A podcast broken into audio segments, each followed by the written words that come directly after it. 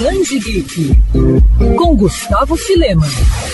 Akira Toriyama é um dos grandes nomes do mundo dos mangás. O mangaka é o pai do fenômeno Dragon Ball, que mesmo tendo sido criado na década de 80, ainda coleciona uma legião de fãs até hoje. Além disso, o autor japonês também é responsável por Dr. Slump.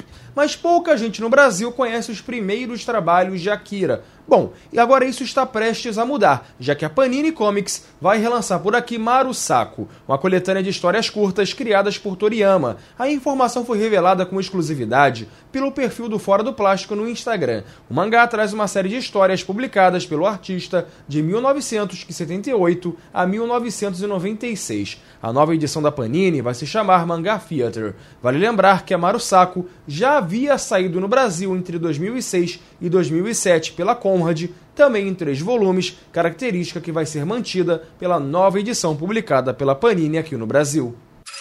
Quer ouvir essa coluna novamente? É só procurar nas plataformas de streaming de áudio. Conheça mais dos podcasts da Mandirinhos FM Rio.